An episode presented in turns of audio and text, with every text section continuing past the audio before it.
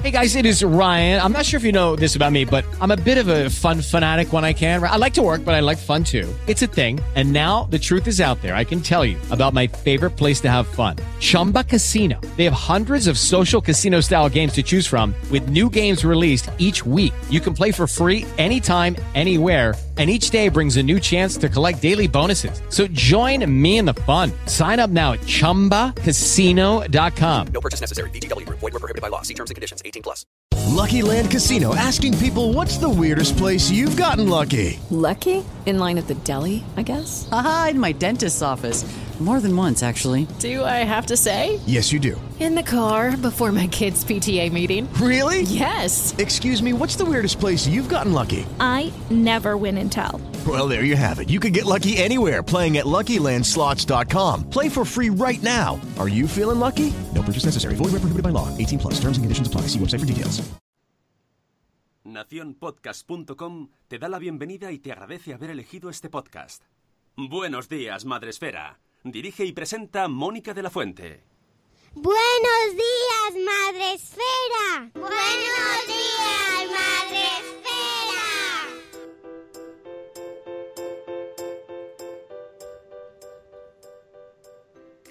Buenos días, Madre Esfera. Hola amigos, buenos días, bienvenidos a vuestro podcast para empezar el día de la mejor manera posible. Este es el podcast de la comunidad de Madre Esfera. Hoy es jueves 11 de julio, gracias Sune. Y ya, ya, ya jueves. Parece que no llega, no va a llegar, pero sí, ya es jueves. Y ya estamos aquí con el día del más chachi, no, el del amor. El jueves es el jueves del amor. Para acompañarnos en el jueves del amor, además de nuestro productor, como siempre, madrugando con nosotros, Sune, ¿todo bien? Sí, hay, más gente aquí, no, aquí en el programa que, que al otro lado. Pero bien, No es verdad. En el chat ya hay cuatro personas. bueno, bien. Bueno, por otro lado, ¿no? ayer fuiste a un sitio que mm, habían dos personas, o sea que No, bien. llegaron, luego llegaron más. Pero es verdad que eso viene al caso de que es muy difícil montar eventos, amigos. Muy difícil y muy ingrato, muy ingrato. Ir a eventos, no, no seáis vagos. Id, id. Vamos, se puede decir Vanessa, Vanessa Pérez, amiga, mm, ¿usamos bien el imperativo? Id, sí, claro, está bien usado. Buenos días. Buenos días, Ven. Escuchad. Sí.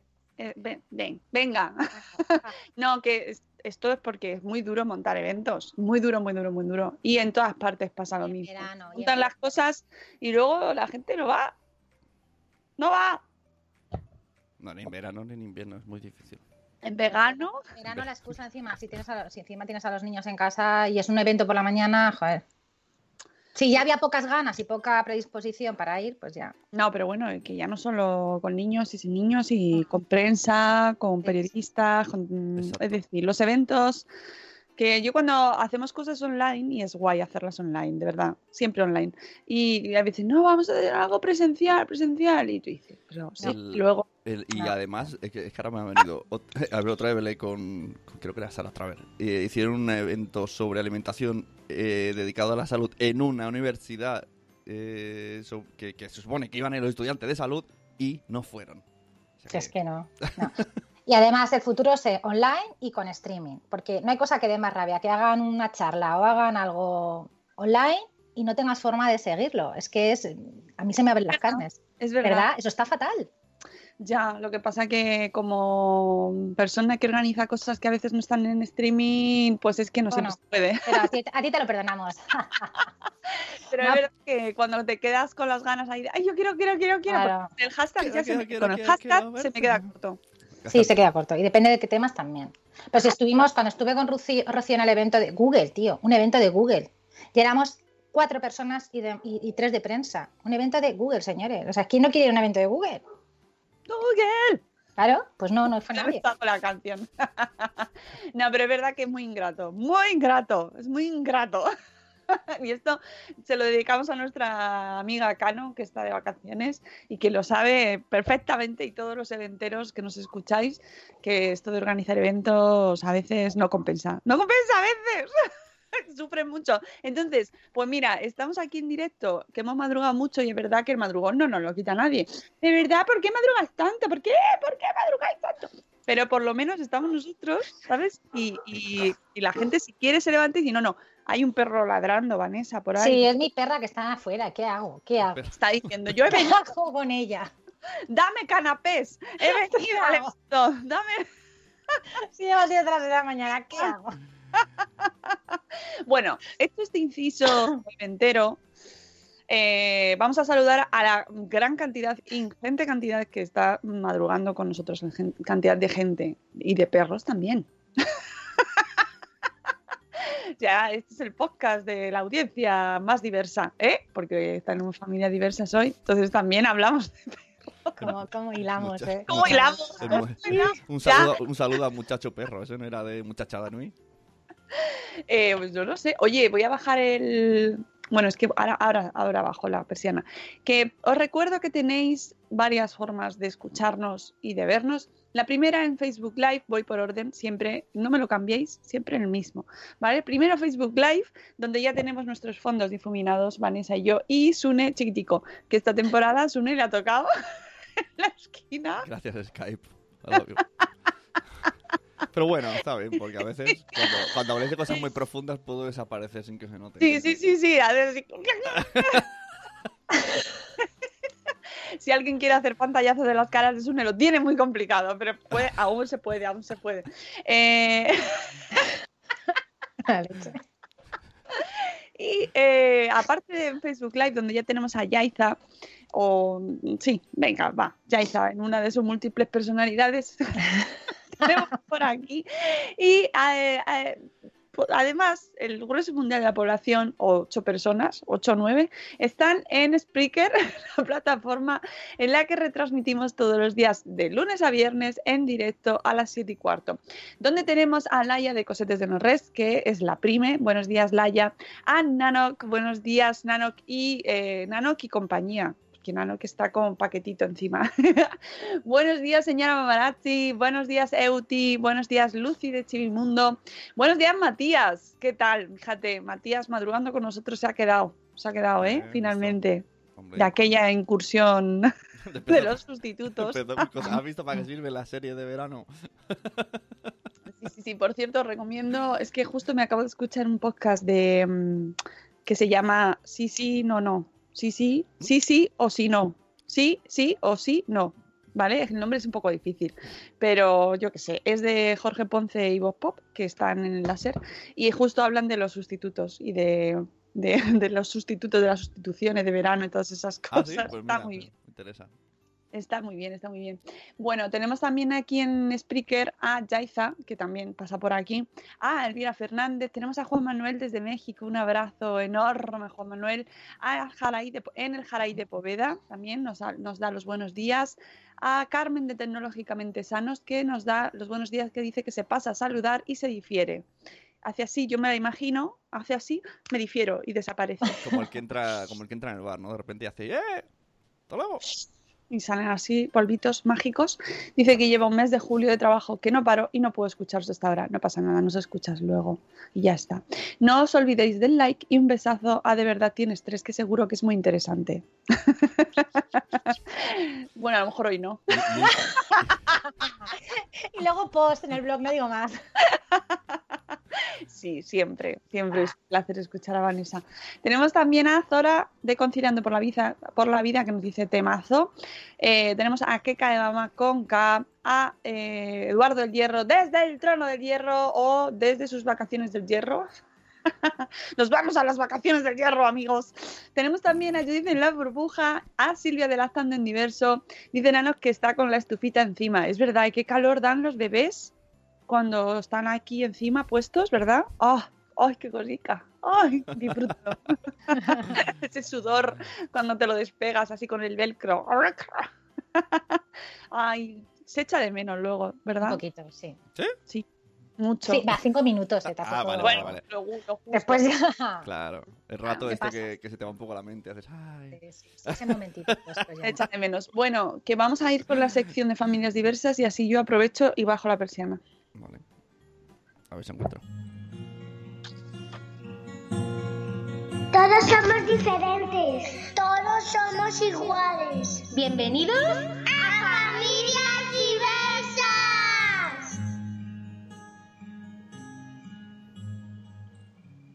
He de decir que mis hijos ya no tienen esa voz, ¿eh? Ya.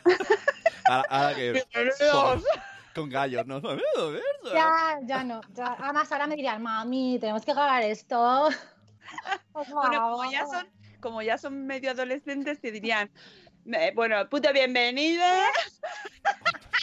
Pero se lo va. más- Sí, sí, sí, sí, sí. Ay, ya. ¿Esto qué puto es? Lo, puto- lo puto diverso. Pero es que no lo puedo evitar. Es Ya, que ya. me puto flipa. ¿Cómo hablan los Bueno. Mi hija no llega al puto flipa, pero del crash, lo del BS BBF. ¿Cómo? ¿El Crash? Eso sí lo ¿Qué es eso? Crash, tío. ¿Tú no, Crash. ¿Tú no has tenido crash?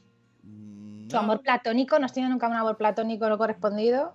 ¿Tu amor? Es un Crash. Eso es un crash. un gracias. No sabes qué pro eres, qué pro. Qué pro, ¿no? Eso dice mi hijo, pero pensaba que era cosa de videojuegos. Eh, bueno, mi hijo igual con el hype, el no sé qué, no. ¿Para qué? En fin, bueno, que he hecho este inciso de nuevo, volvemos. Es que tenéis que entender que ya necesitamos vacaciones. Sí. Estamos como muy espesos. Pero no, venga, vamos a, aclararnos un poco la mente que tenemos hoy programa Sí. eh, que no nos podemos dispersar mucho más. Venga, porque hoy nos traes, Vanessa, esto programa ligerito para Sí, la temporada, ¿no? Para dejaros a todos con un buen sabor de boca, ya. Venga, voy a pensando en la gente siempre, sí. En verano, temas ligeros, gazpachitos, de comer, la Y siesta, convulsiones. sí. Venga. Bueno, epilepsia. Vamos. Epilepsia. Bueno, vamos a ver, es que si los que me seguís habréis visto que llevamos un par de semanas complicadas en casa, ¿no? Con Rodrigo. Y es por el tema de, la- de las convulsiones. Y entonces pensé que era un tema interesante porque suele afectar a muchos niños con el cambio de rutina, ¿no? Entonces le dije a Mónica, pues vamos a hablar de epilepsia de verano. Pues venga, pues vale. Nosotros llevamos con la epilepsia toda la vida. Desde Rodrigo va a cumplir 12 años en diciembre. Lo que pasa que no la detectamos hasta el verano de 2009, que, que sufrió la primera, la primera crisis. ¿no? Acabamos de llegar de viaje, llegamos muy tarde, a las dos y media de la mañana a, casa de mi madre, a Benidorm, un saludo Eduardo. Y. y eh, estaba ayudándole de mamá a Aitana porque tenía, pues Aitana tenía un mes y medio. Y hay un ruido muy raro en la cuna de viaje y era Rodrigo. Entonces le vi hacer unos movimientos muy extraños y estaba convulsionando. Y claro, pues en ese momento fue desperté a mi marido, nos pusimos a gritar. En ese momento nosotros, aparte del shock de ver un bebé de 18 meses convulsionar y, y morado y tal, teníamos muy reciente la noticia de una amiga que tenía un, una bebé de seis meses menos que Rodrigo, que le habían detectado un síndrome de West. Aquí ya lo hemos hablado alguna vez, es un síndrome epileptiforme de los, de los más duros que hay, además hay una esperanza de vida, pues, en, los casos más graves, eh, pues, eh, escasa, o deja muchísimas secuelas.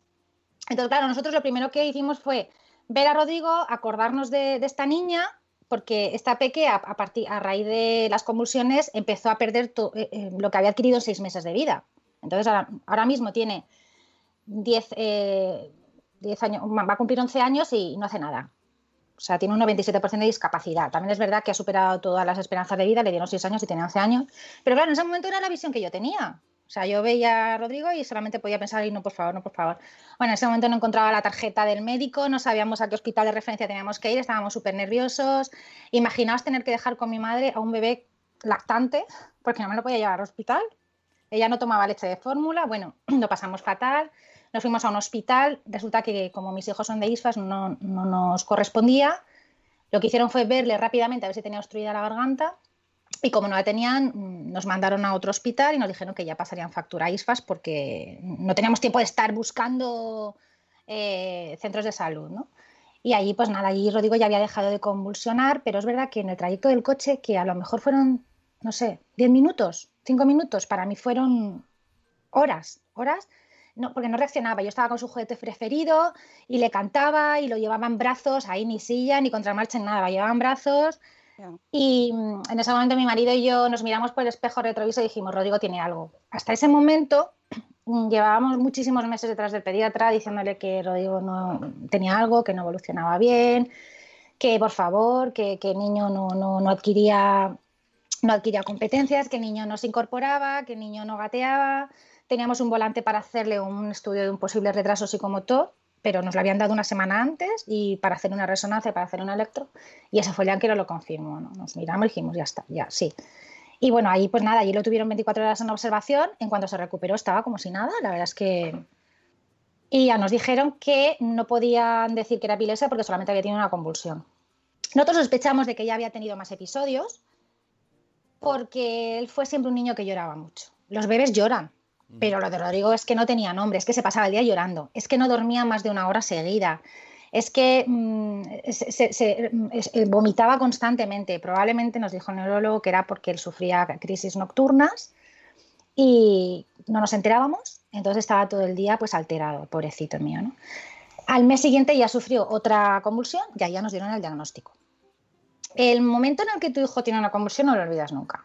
Es durísimo, porque no sabes qué va a pasar. Las, una pregunta, las Sí. no, no sé si conoces eh, las Las convulsi- convulsiones convulsiones febriles y convulsiones eh, que estás hablando, ¿son, tienen- son parecidas? O sea, No, no tiene nada que ver. Una convulsión febril no es epilepsia. No, ya, ¿vale? bueno, no, no está Ah. produ- producido por lo mismo, pero, pero desde que empieza hasta que acaba la compulsión, podría ser Hombre, eh, claro, es una descarga en el cerebro de un grupo de neuronas, por lo tanto, mm, claro, lo que pasa que la, eh, la convulsión febril, eh, eh, el aumento de la fiebre hace que, que se hiperexciten esas neuronas, la epilepsia puede tener muchísimas manifestaciones, es Claro. diferente. Y en teoría la epilepsia, eh, las convulsiones febriles, en el momento en que se baja la temperatura, en teoría ya deben de, de cesar, ¿no? Hay gente que, que tiene predisposición a sufrir convulsiones cuando le sube la fiebre y entonces Ajá. ya tienen pautada una medicación en caso de que hay otras personas que solamente la tienen una vez en la vida y no vuelven a... Claro, y con epilepsia lo que sucede es que no sabes cuándo va a venir, ¿no? Claro, es que el problema es mm, que no lo sabes. eh, la epilepsia puede, mm, puede venir dada, tiene muchísimas manifestaciones, depende del área del cerebro donde se dé. Si es en un, si es en un área, si es en varias áreas. eh, hay crisis de ausencia que no convulsionas, que simplemente te quedas como mirando a la nada y no estás reactivo. Rodrigo acaba de tener una de esas, es nueva también. Eh, hay, hay muchísimos tipos de, de- de manifestaciones. Eh, puedes tener crisis, pero no convulsiones. Rodrigo, por ejemplo, tiene Ya. el electro alterado todo el día. ¿Vale? Hay picos de actividad inusual todo el día, pero la manifestación física, lo que es la convulsión, la tiene de uvas a peras, ¿vale?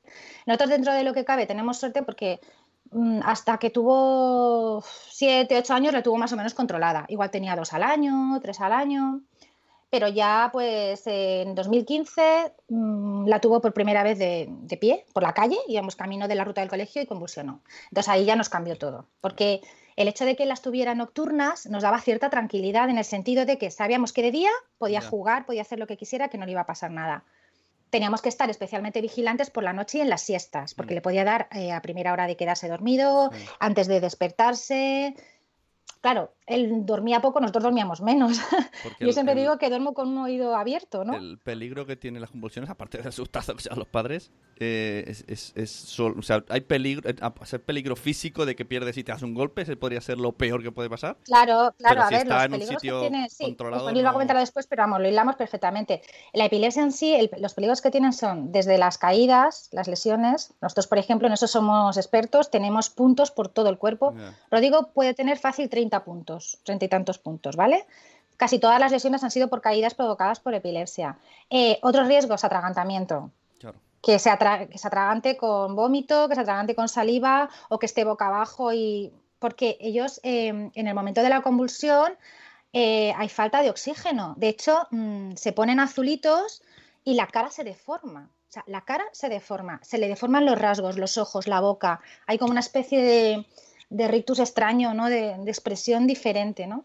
Entonces, claro, eh, de hecho, si, si la falta de oxígeno dura más de un minuto, ya hay que hacer reanimación. Que es el, ma- el mayor miedo que tengo yo es cuando lo veo azul y no puedes hacer nada, pero vas controlando el tiempo, siempre vas controlando el tiempo, vas controlando el tiempo. Los riesgos de la epilepsia son esos, fundamentalmente, ¿no? Que, que lo que comentas de la epilepsia, que ya se ha repetido varias veces, pero que sigue, yo creo que sigue, la gente sigue manteniendo ese mito, ¿no? Del tema de que se de, de poner algo Sí. en la boca a los niños o a las las películas. ¿Cuántas Sí. películas hemos visto que ponen un palo o que ponen... No, pues es todo lo contrario. No se puede introducir absolutamente nada en la boca.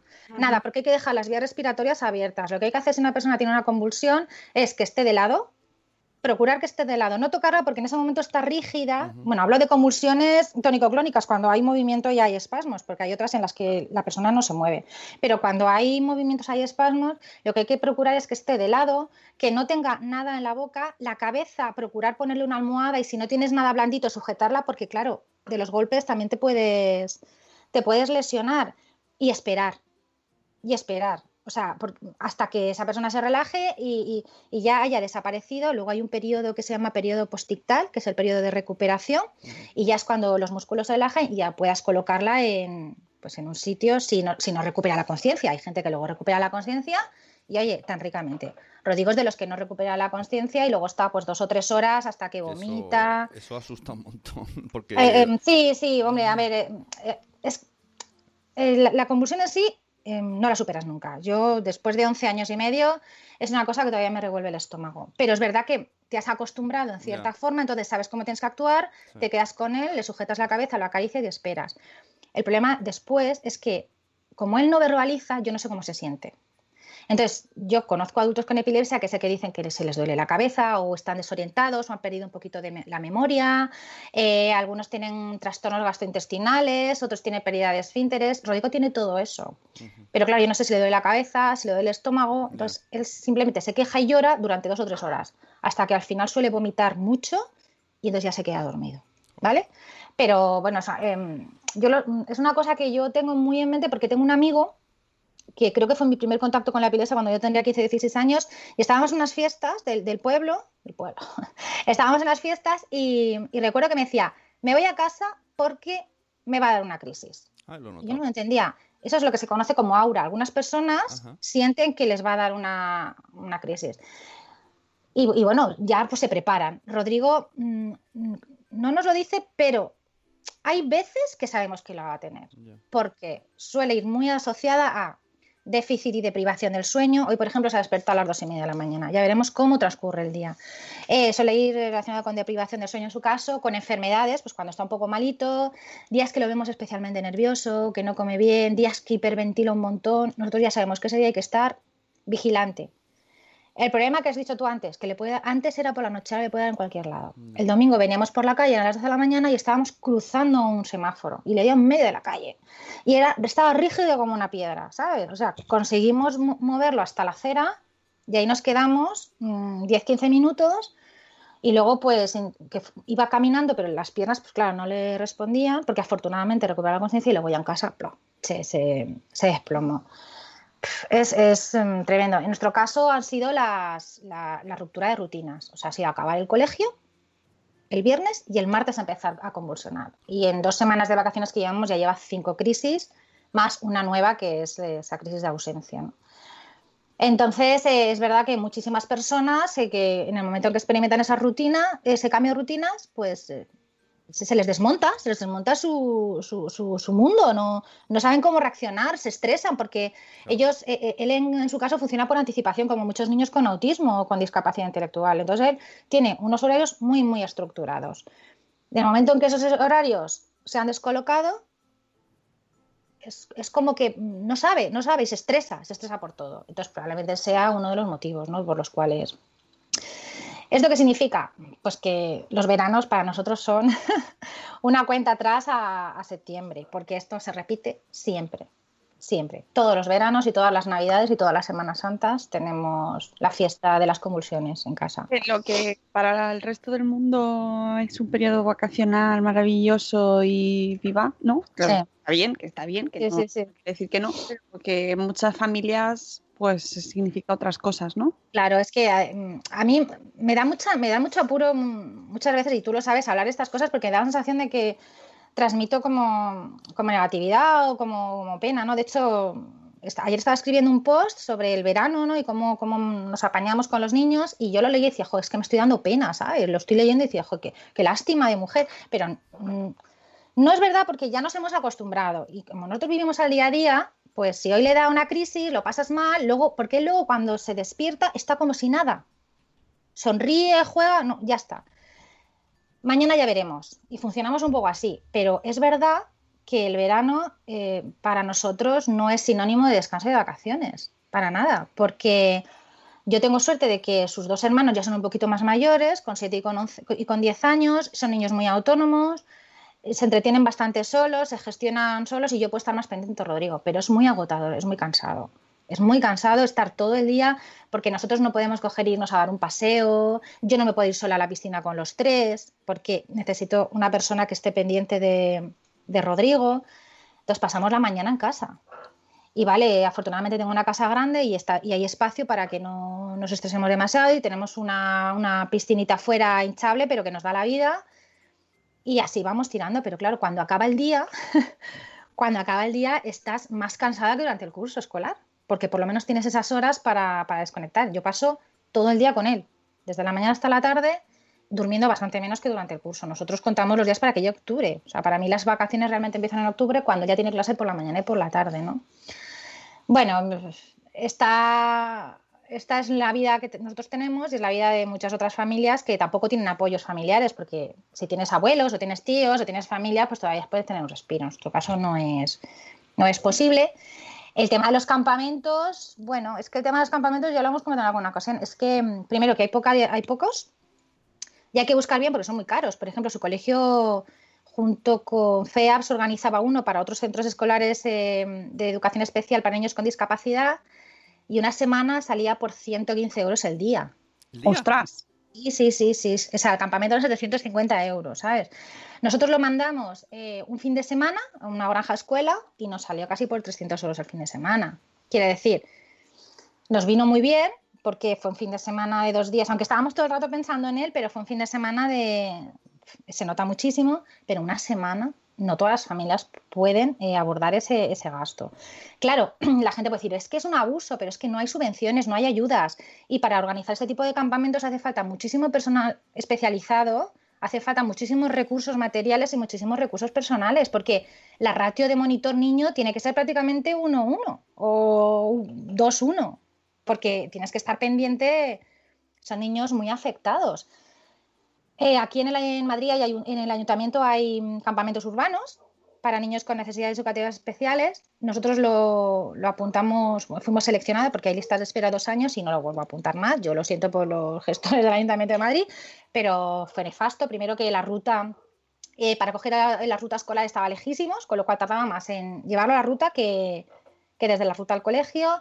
No eh, adelgazó muchísimo porque no comía prácticamente nada, no le forzaban, no, no lo entendían, por más que yo les explicaba. Había muchísimo monitor que era la primera vez que tenía contacto con niños con discapacidad, muchísimo alumno en prácticas.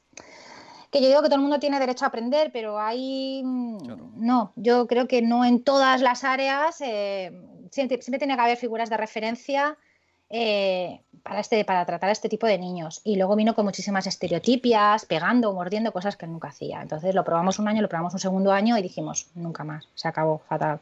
En, El, en el caso de la epilepsia, mm, vosotros cuando os diagnostican y cuando os dan, os lo, os lo confirman, eh, ¿os ayudan de alguna manera? ¿Os dan cursos, dan formación? No, sos tan material, ¿no? Porque es una cuestión que tienes que tratar tú en casa. Me refiero que habrá, tendrá eh, medicación, imagino. Mm. Eh, pero más allá de eso, las crisis las superáis vosotros eh, como familia y entiendo que todas las familias que lo viven y todas las personas, cada uno en su grado de afectación diferente, pero no, ¿qué, qué tipo de recursos tenéis o os dan?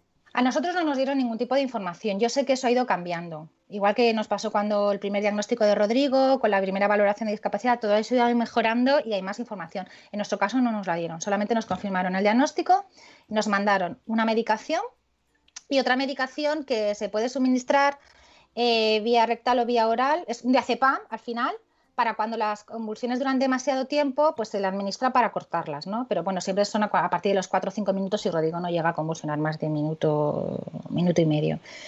Ya está, nada más. Y, solamente nos dijeron que eso, que, la, que tuviera las vías aéreas, eh, pues eso, eh, que, no, que no estuvieran obstruidas y que y nada más. Esa fue la única información, no tuvimos nada más. Ni, nada, ya está. Yo con eso y con mi informe de neurología me fui a mi casa. No tengo ninguna queja de neuropediatra porque a mí ha sido mis pies y mis manos eh, durante toda la vida, Pero en el caso de la epilepsia, mm, yo sé que hay recursos, que hay otros eh, recursos de neuropediatría que están especializados en epilepsia, entonces ahí me imagino que sí que les darán pautas. En nuestro caso era neuropediatra nuestro, no era, no era especializado en epilepsia, pero vamos, mm, él además era una epilepsia muy de cajón para él, ahora ya ha evolucionado y ahora Rodrigo tiene muchísimos tipos. Toda la información que obtuvimos fue a base de, leer mucho en páginas de las asociaciones y de la federación y ahí fue como nos fuimos forma- informando nosotros. Eh, eh, las asociaciones hacen una labor impagable porque hacen formación a los padres, hacen grupos de apoyo. Recordemos que hay muchísimos tipos de epilepsia y aunque la epilepsia en sí no es una discapacidad, de hecho el 70% de las personas que tienen epilepsia hacen vida completamente normal, o sea, no tiene que ser ningún factor que impida que un niño esté escolarizado, que una persona trabaje, siempre que hay una supervisión, una, mujer puede ser madre, una persona puede trabajar, siempre y cuando eh, pues tenga un control médico, claro, hay trabajos que no podrá desempeñar, pues eh, no te dejan conducir eh, a no ser que lleves 12 meses libres de crisis, en fin, dependerá si la epilepsia es nocturna o es diurna. Esto, esto ya es un poquito de, de sentido común, ¿no?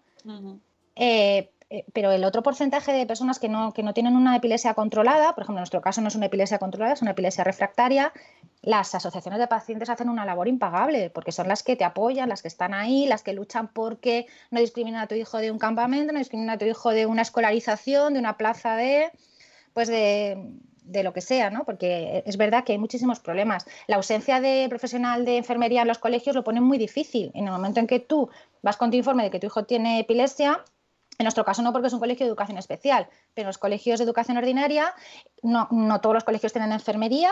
En el momento en que tú vas con un informe de que el niño tiene epilepsia, hay problemas de escolarización. Y eso es un hecho. Cuando la escolarización, si tú cumples tus puntos de... Pero claro, si ese niño tiene una crisis, ¿qué pasa? Los profesores no pueden administrarle medicación.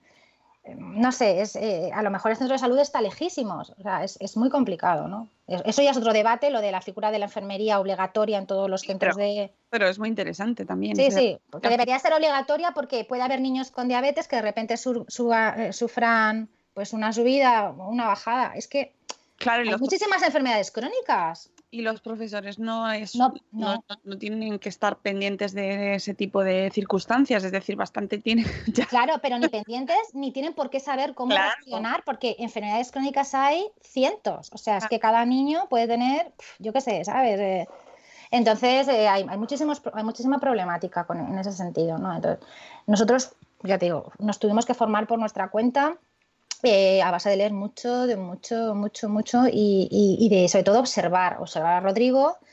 Eh, la observación de los padres es fundamental. Yo es una cosa que siempre digo, que están muy bien las escalas, están muy bien los cuestionarios, están muy bien, pero como la observación que te puede proporcionar, la información que te puede dar un padre que está observando atentamente de primera mano cómo su hijo está convulsionando, los antes, los después, no puedes tener una información más fiable que esa. O sea, ni el laboratorio del sueño. Para diagnosticarte una epilepsia, además de que se haya producido una segunda convulsión, se hacen electros diurnos, eh, les ponen los electroditos y además eh, les eh, hacen pruebas con luces, pues para ver si se le puede inducir. ¿Os acordáis los famosos dibujos mangas que decían que provocaban convulsiones? Sí, sí, sí. Pues al final no es que sean los dibujos mangas, es por los cambios de, de luces, eso puede provocar crisis epiléptica, ¿no? Convulsiones. Entonces, y, ta- y también se hacen pruebas nocturnas, ¿no? Eh, entras en el hospital de día por la noche, ya con el pijama, con la medicación cenado, le meten en, una sala, eh, le enchufan todos los electrodos que pueden tardar una hora y media en colocárselos por todo el cuerpo, no solamente en la cabeza, sino que también se, aprovecha y se hacen electromiogramas para ver si los, los músculos, pues la reactividad, se le, en la nariz, en, bueno, en todas partes, y se hace un registro toda la noche de, la actividad. Entonces ahí se ve la, Pero claro, normalmente esas noches estos niños duermen mejor que nunca y no convulsionan, porque es así, o sea, es así. Rodrigo la hace una vez al año, duerme prácticamente del tirón y no ha convulsionado jamás, ¿no?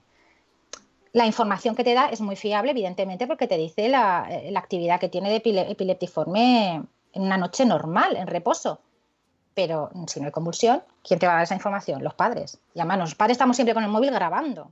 Que Yo tengo siempre el móvil cerca porque si yo veo que hay una convulsión extraña, la grabo y luego se la enseño al neurólogo o a la neuróloga en, en ese momento. Digo, oye, mira, O que sangre fría, amiga. ya, pero ¿sabes lo que pasa? Que mm, como, como Rodrigo ha ido cambiando de, de manifestaciones, porque él tiene varios focos alterados, él no solamente tiene un foco él tiene la, mayor parte de afectación en el hemisferio izquierdo, que por eso tiene mucha relación el hecho de que él no hable. El, área del lenguaje está en el hemisferio izquierdo. Rodrigo tiene el, el mayor foco ahí. Pero aparte, él tiene focos en el lóbulo frontal, en los lóbulos parietales, también en el, en el hemisferio derecho, aunque menos, ¿no? Entonces, él tiene muchos focos y eso se traduce también en distintas manifestaciones, con lo cual cuando vemos que hay algo distinto tenemos que grabarlo, porque a mí las palabras me pueden fallar, a lo mejor no sé expresarme y entonces lo mejor es enseñarle a la, profesional y decirle, oye, mira, así ha convulsionado, así ha sido su periodo de recuperación. Y ella la que te dice, ah, pues mira, ahora por ejemplo he tomado dos tipos de medicación, ¿por qué? Porque él se caía mucho, pensábamos que eran problemas de equilibrio y resulta que no, que eran, son epilesias eh, en la que él pierde, eh, de repente pierde la fuerza muscular, el control de sus músculos y se cae. Y se cae, y se puede caer en casa mm, desde el sofá, estar sentado y caerse de bruces contra la mesa y abrirse la cabeza que le ha pasado. Porque ha perdido el control completamente del cuerpo y se ha ido hacia adelante. Si tiene suerte y se cae de lado, genial. Pero como se caiga hacia adelante, Rodrigo se ha hecho brechas en casa sentado en el sofá. Eh, tiene una ruptura del tabique nasal. Se ha caído por las escaleras eh, se ha abierto la cabeza con radiadores. Yo qué sé, eh, se pilló un dedo en el ascensor cuando estábamos saliendo porque no. Y se hizo un esguince, y, ¿sabes? Y todo eso no había pasado nunca. Entonces yo tengo. Si está por la calle y se cae, lo grabo. Lo grabo y se lo enseño a la, a la profesional, ¿no?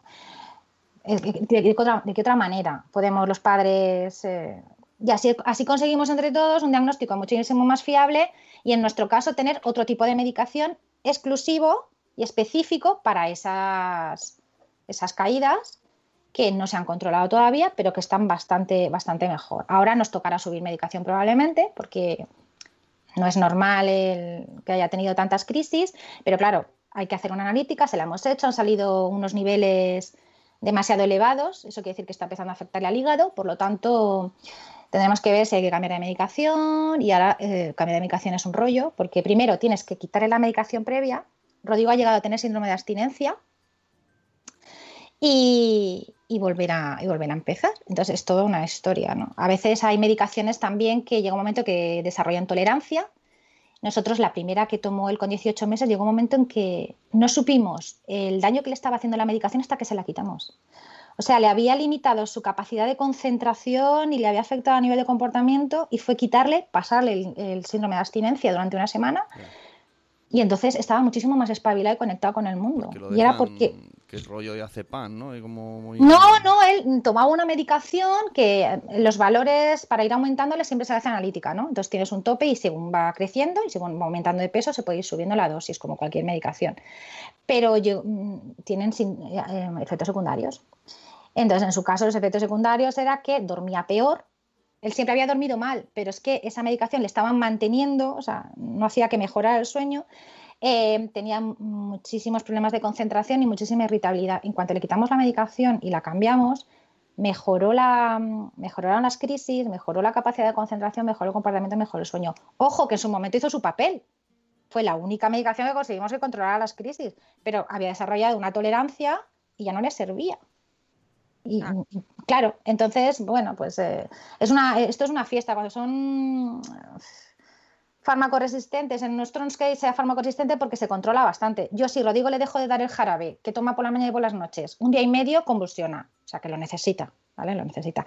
Y lo mejor, lo mejor, lo mejor de todo es que él sabe que lo necesita y él me lo pide. Si yo por la tarde, por la noche toma dos pastillitas, ¿no? Dos cápsulas así, y se las echo en la leche si toma leche o en el yogur. Si yo me olvido, él va por su caja de pastillas y me da las pastillas y yo se las dejo en la mesa y él las mete en, en el yogur. Mira qué bien. Sí. Entonces lo tiene rutinizado de forma que si a mí algún día se me olvida, él viene con la jeringuilla o viene con las, con las pastillas. Entonces eso es maravilloso.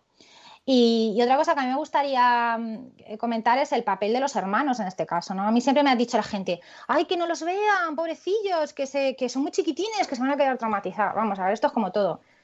Su hermana ha estado durmiendo con él toda la vida en la misma habitación, hasta la semana pasada, que se mudó.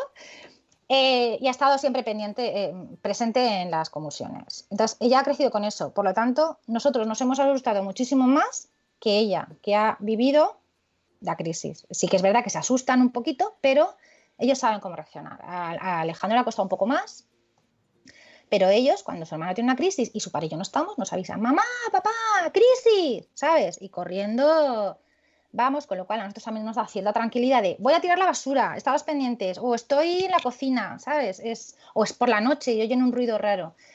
Es fundamental, los niños tienen que tener una educación y nosotros le explicamos, no le decimos, no le no ponemos eh, metáforas, ¿no? Le decimos que el cerebro de Rodrigo tiene una serie de descargas que no son normales, que de repente como que se enciende todo y entonces convulsiona y luego y se pone un poquito malito, entonces hay que vigilarle, hay que procurar que no dé golpes y que cuando nos estemos nosotros que le pongan que lo pongan de lado y ellos saben perfectamente cómo tienen que actuar, mantienen la calma porque ellos además están convulsionando, ellos siguen viendo la tele o ellos siguen a lo, a lo suyo, cuando para ellos estamos ahí al lado.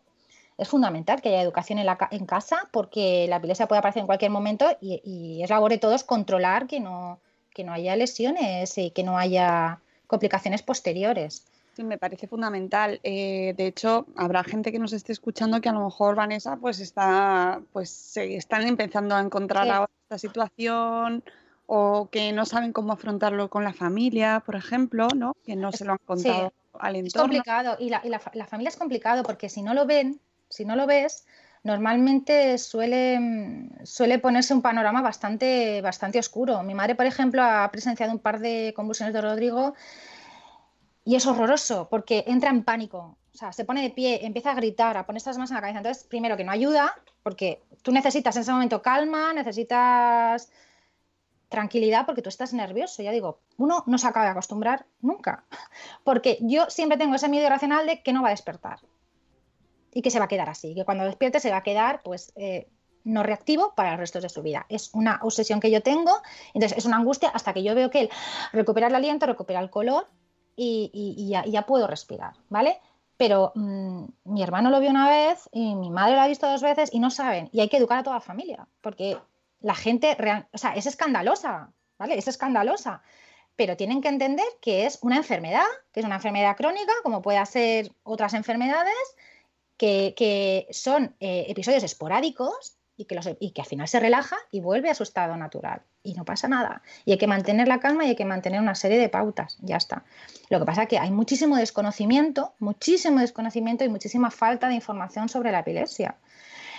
Muchísimo mito de que si es contagiosa, de que es una enfermedad mental, de que no, no es una enfermedad mental, o sea, ni es una discapacidad en sí. Puede acabar en una discapacidad, pero como todo depende de la frecuencia de las, de las convulsiones, si va dentro en el contexto de un síndrome. eh, de, no, una discapacidad tiene que alterar la vida social, personal, todas las esferas de la vida de una persona. Si una persona tiene X convulsiones, se le pasa, se recupera, se toma un café y otra cosa mariposa, ahí no hay ningún tipo de discapacidad. Y, y to- todo el mundo eh, está- somos susceptibles a una convulsión, rollo por un, yo que sé, un golpe de calor, no lo sé. Sí, sí, sí, sí. Es que, es que sí. El, el factor hereditario es muy pequeño y puede. Hay enfermedades, hay muchísimas enfermedades como la meningitis, eh, yo qué sé, las- las la, la fiebre que puede ocasionar un- una convulsión, pero es que no hay nada que no te diga que tú puedes. Claro. O sea, yo no soy ninguna experta en epilepsia, esto que vaya por delante, lo- Sí, sí. ¿sabes? Quiero decir, hablo desde mi experiencia, desde la experiencia que me ha dado estar leyendo, estar formando y estar en contacto con otras familias que, que, que, bueno, pues que están eh, sufriendo la epilepsia día a día, porque son muchas y afortunadamente entre nosotras, pues oye, nos, nos apoyamos y compartimos esos momentos que, que ¿Dónde son un mal trago.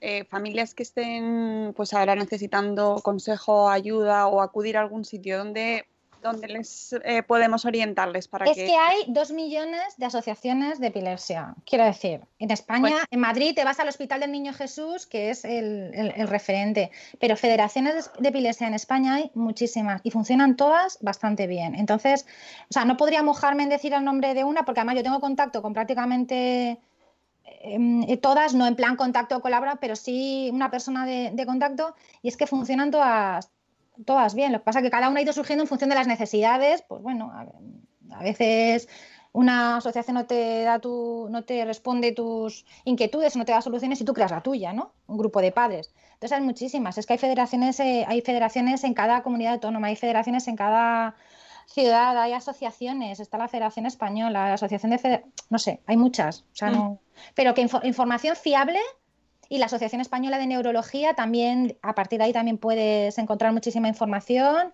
eh, muchísimas investigaciones que, que- que te van a tranquilizar y que van a hacer que muchos de esos mitos y, por ejemplo, el tema de la dieta cetogénica, que, ¿no? que se dice que, que es una dieta keto que es muy buena para la epilepsia. Es que no hay una evidencia sólida, o sea, la evidencia es muy limitada porque las muestras de las investigaciones son muy, muy escasas y muchos estudios no se han podido reproducir pues porque hay problemas de validez. Entonces, dependiendo del tipo de epilepsia, dependiendo de la persona, a lo mejor sí funciona. En el caso de Rodrigo no podríamos porque es un niño que tiene un índice de masa corporal muy bajito y vete tú a saber si no acabaríamos en una desnutrición. Claro. Y, y nos sirve, ¿no? Entonces, todo ese tipo de informaciones, si tú te metes en la Sociedad Española de Neurología, tienes todas las investigaciones y, oye, tomas tus propias decisiones con tu, con tu neurólogo. Esto es muy importante que no que en internet circulan muchas Sí. cosas y mira, es que justo esta mañana veíamos Vanessa y yo eh, por favor, huid de cosas de terapias alternativas. Sí. Mm, eh, no. Que no, que no, la acupuntura, por ejemplo, no, no, funciona, no, no cura la epilepsia tampoco, señores. Es que, decir, es que es muy peligroso, es muy peligroso. Y al final el neurólogo es el que te va a dar las referencias. Es que para mí es una figura, el neuropediatra, fundamental. Sí, más a- allá de que me diera más información, eh, eh, pero es, es fundamental. Por favor, es que además esto hace muchísimo, ya no, afortunadamente, pero es que no me extrañaría que todavía circulase, ¿no? Pues eh, de... mm, Es que antes tú fíjate cuando se decía que estaban poseídos. o Sí, sea, bueno, toda esa tradición judío-cristiana del Claro. demonio. Claro, Claro. claro. Entonces, bueno, pues ahora hay, hay que lidiar con otro tipo de movimientos y otro tipo de ignorancia, ¿no? Y entonces, pues no, no, si ojalá, ojalá hubiese una terapia, ojalá, Ojalá. ojalá, ¿no? Porque sería la noticia de bomba del siglo, pero no hay una solución mágica No. y, y ni Se- nada. Ahora se está luchando mucho por lo que muchas familias llaman salir de la sombra, ¿no? Visibilizar la epilepsia, que es una enfermedad que no es incapacitante, como todo, como todas, habrá un porcentaje mínimo, que efectivamente sí, pero que la gente puede hacer vida normal y se está luchando mucho por reivindicar que la persona no debe ser estigmatizada, que, que con un seguimiento médico y un tratamiento puede hacer una vida completamente normal. Y ese es ahora mismo el objetivo de muchísimas asociaciones. Y, y yo creo que hablar de ello y sobre Claro. todo contribuir a que la gente sepa cómo reaccionar ante una crisis. eh, Ujú. en tu entorno, que lo veas, que seas eh, testigo, que, que Claro. sepas cómo reaccionar para, primero, no entorpecer, ¿no? Eso es un- fundamental. No- Totalmente. no- si no sabes qué hacer, eh, pues llamar al... A- 112, a quien, a- claro. dejar hacer a la gente que sepa, no meterte en medio, no meter nada en la boca, no se traga en la lengua, eso es importantísimo. Y luego también, perdona, muchas, muchas recomendaciones en caso de que el que tenga la, la epilepsia sea un adulto, porque hay adultos que de repente la manifiestan con 30 o con 40 años. Eh, cosas tan de sentido común como cuando vayas a ducharte enciende primero el agua fría y luego el agua caliente, porque yo conozco casos de que se encendió el agua caliente y tuvo una crisis y no voy a explicar lo que pasó después. Eh, intentar no tener los cuchillos en la encimera de casa, eh, proteger los que... No, es verdad, si tú tienes crisis epilépticas, si tienes escaleras en casa, barandillas, hay que proteger la casa, hay que protegerse porque tú puedes tener una crisis y pillarte solo en ese momento. Y Claro. llevar siempre una, una chapa identificadora o algo identificador diciendo qué tipo de epilepsia tienes y, y- y teléfonos de contacto, ¿no? Entonces, bueno, pues Muy importante eso. Bueno, que son, es la canción de las 8, que es- ya son las 8.02 y ahora nos despedimos. Buenos días, madre esfera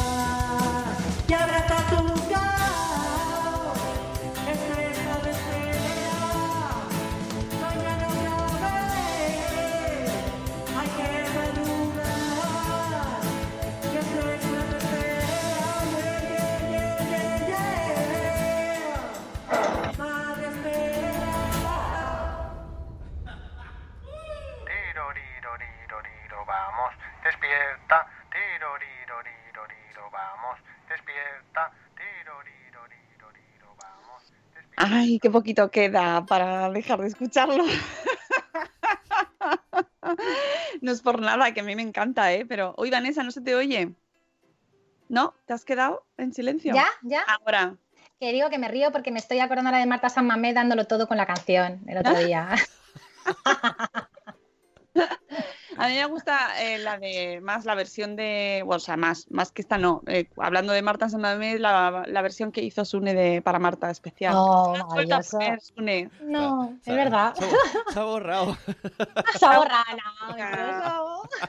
Hay que, hay que recuperarla porque realmente merece la pena escuchar.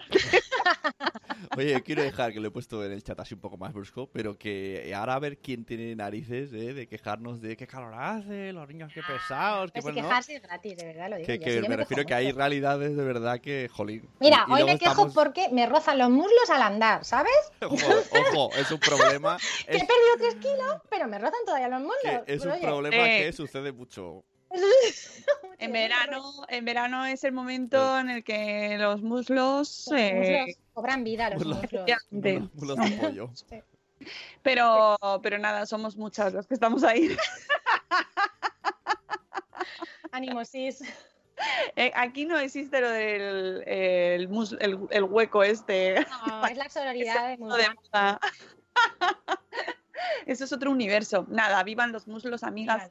Y vivan los niños que no entran en la habitación en una hora, es que no me lo creo, estoy alucinada. Ah, se están portando muy bien. Sí. Bueno, que efectivamente nos viene fenomenal echar un vistazo fuera y ver lo que existe también.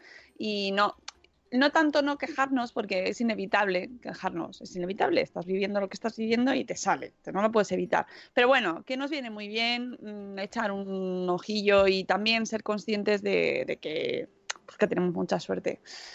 Y que esperamos el post en, eh, de carnaval que has comentado, eh, del reto verano para... Vamos a echar unas risas hoy, sí. bueno. no, pero súper interesante. No, sí, sí, está bien, está bien.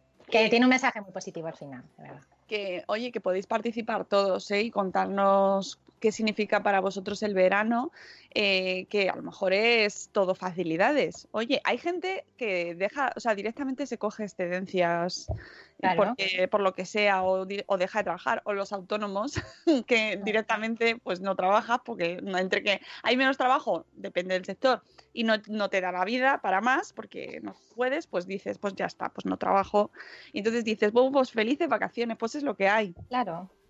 Pues y todas buenas, y todas son buenas. Claro, así que bueno, entre unos y otros, pues nada, nos vamos viendo, viendo cómo lo hacemos. Y nada, muchas gracias por madrugar Nada. con nosotros y contarnos un poquito más sobre la epilepsia, que parece que, mm, que eh, efe- como bien decías, hay que sacarlo de la sombra, ¿no? Que parece que, que es una cosa como que está ahí rondando y que sal- de vez en cuando sale en la tele, pero que hay mucha gente que lo vive y vive con ello y todos podemos poner nuestro ganito de Y arena. te puedes encontrar una persona en la calle. El otro día cuando estábamos todos en la calle había gente mirando, afortunadamente éramos dos adultos, pero te puede pasar a ti que encuentres a alguien convulsionando en la calle, pues por lo Mm. menos saber que te acerques y, y, bueno, unas mínimas medidas mientras que llega un servicio de emergencias, ¿vale? También le pasa a niños y bueno, eso, que no, que no juzguemos también desde fuera. Muchas veces juzgamos y, ay, este niño, mírale qué mal se porta. Pues no, Mm, ya sabemos lo que le está pasando. Efectivamente. Bueno, pues nada, que Vanessa, nada, mm, a llevarlo lo mejor posible. Llegará octubre. de- Sí, no que menos, 60 días. Y, y- nada, eh, volveré, volveré, mm, eh, volverás también con nosotros en San Sí. Cuando volvamos en septiembre.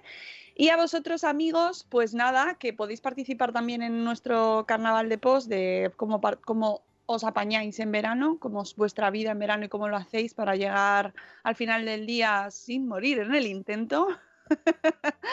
y eh, que ahora os mandamos también la newsletter diaria, que sabéis que podéis participar eh, suscribiéndoos en el sorteo de un montón de productos muy chachis de Ladybug y de Zack Storm, es que nunca me acuerdo de ese nombre porque es que no, le, no está en mi rango de acción, de dibujos, pero que podéis ganar un pack, vamos, completísimo, ya, o sea, un montonazo de productos solo por suscribiros a la newsletter diaria, que, que quedan pocos días de que nos vamos a ir de vacaciones y la newsletter diaria también, ¿eh? Os aviso. Luego me echaréis de menos. Y eh, mañana volvemos, ya el último día, el viernes, y ya pues mañana es 670, programa 670 para acompañarnos y deciros que nos vamos. de Yo te veo mañana en la grabación de Porque Podcast. Oh, Oh, Ah, es mañana ya. Mm. mañana. mañana, Voy a veros. sí. Mañana Si estáis es- en Madrid, veniros. Venga. Sí. va. Mañana a las 8 de la noche estaremos con Por qué Podcast. Tararara. Pero nos volvemos ahí. Ahí es cuando yo, yo cuando voy a Por qué Podcast es como, venga, a la que aquí ya no, no mando yo, no soy responsable de nada, yo solo voy a reírme. y me encanta. A las 8 en Oh My Game, que está en Luchana, pues vamos a tener un programa en directo en la Spot Night eh, para hablar de lo que nos da TOC. ¡Ah! Me encanta. No está me Esa encanta. blanca. No está blanca, que lastimica. Me daría mucho juego. Y estará blanca. Ah, sí, sí. Ah, yo tenía entendido que no. De hecho, se ha cambiado precisamente porque ella no podía. Ah, muy bien. Sí, sí, sí, estará Blanca, por supuesto. ¿Cómo no va a estar nuestra Bienpe? Y estará Fran, no, Fran creo que no viene, estará Fer, eh, estará, por supuesto, el jefe eh, Ove eh, y Mamen, la última, el último fichaje. Bueno, y, y también está Quique, así que Quique también, es verdad. Así que nada, que mañana si os viene bien, pues a las 8 os esperamos allí en Oh My Game eh, para acompañarnos y nos decís que os da da TOC. A ti lo de los muslos. Sí, a mí un poquito. Bueno, amigos, que muchas gracias por estar con nosotros un día más. Que mañana a las 7 y cuarto volvemos y que os queremos mucho. Hasta luego, Mariano. Adiós. Hasta mañana. Y feliz verano. Hasta mañana.